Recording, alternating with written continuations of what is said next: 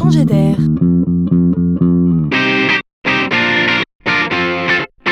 C'est la chronique de Laurent Collen. Tout progresse. Et on en parle ici tous les jours. Les entreprises dopées par les nouvelles technologies se veulent plus fluides, plus performantes.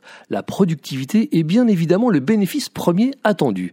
Mais quand on lit la dernière étude de l'Institut d'études Gallup, on apprend qu'il y a quelque chose qui avance moins vite que le progrès, moins vite encore que la transformation digitale des entreprises. C'est étonnant. Il s'agit des pratiques managériales. Les salariés les jugent archaïques.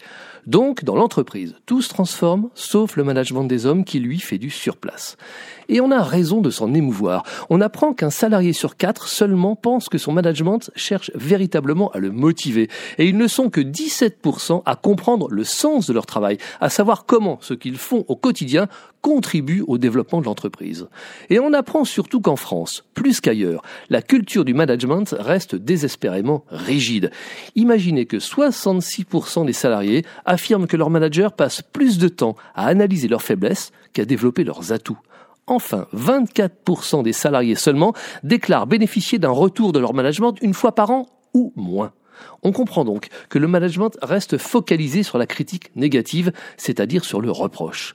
Plus qu'une erreur, il s'agit là d'un handicap, car la motivation des hommes et des femmes dans l'entreprise est le plus puissant des carburants. À l'inverse, le succès, lui, ne s'y trompe pas, car c'est bien là qu'il y prend sa source.